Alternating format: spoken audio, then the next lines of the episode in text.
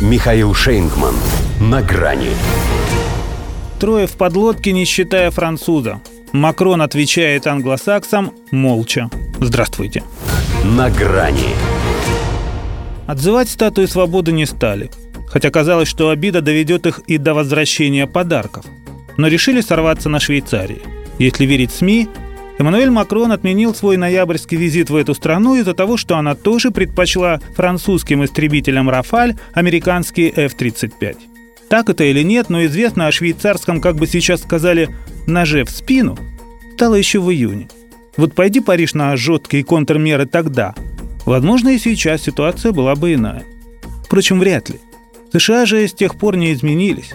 Напротив, с ними случился Афганистан – и теперь они ловко меняют повестку. Какой Афганистан, если Штаты даже Францию кинули?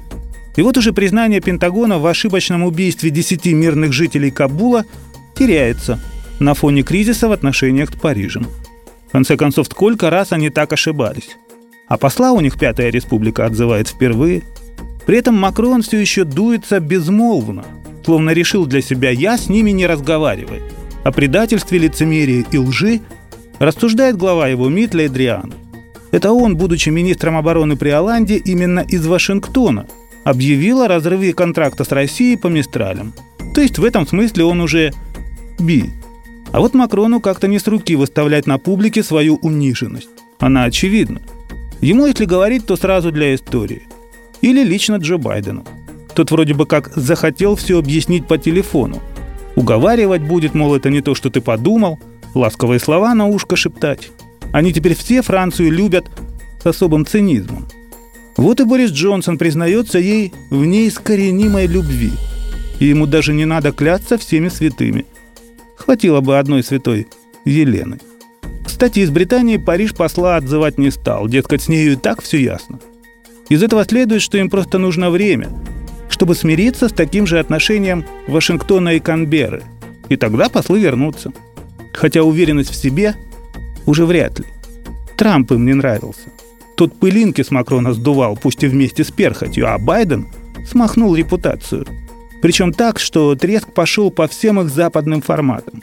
У этого же конфликта много измерений. И только для Штатов все плоско, как доска, которую всегда можно перевернуть, если не устраивает расположение фигур. Сейчас им важно усилить антикитайский вектор – на антироссийском же все ходы и роли расписаны, чтобы там Франция из себя не строила. А полякам и прибалтам даже за счастье, что европейского старожила так вульгарно опустили. Хотя не только им. Ни в НАТО, ни в ЕС за Макрона никто так и не вписался. Даже Моншерами Ангела промолчала, будто ее это уже совсем не касается. На самом деле, не он первый, не он последний. И все понимают, что никуда он из этой подводной лодки не денется, несмотря на то, что она не его – Слишком его Франция интегрирована в эту их систему координат. Но выйти ему все-таки надо. Если не из НАТО, то хотя бы из этой ситуации. И желательно с высоко поднятой головой. Пока не очень понятно, что спасет его реноме. Может, предложение стать четвертым? А что, такой пример в литературе есть. Правда, английской. Но ведь Монмаранси – это старинный французский род. Хотя есть варианты получше. Макрону как классической обиженке, надо отомстить Байдену с его другом, а еще убойней, если с недругом. С-400 всегда к его услугам. Эрдоган не даст соврать. Работает. До свидания. На грани с Михаилом Шейнгманом.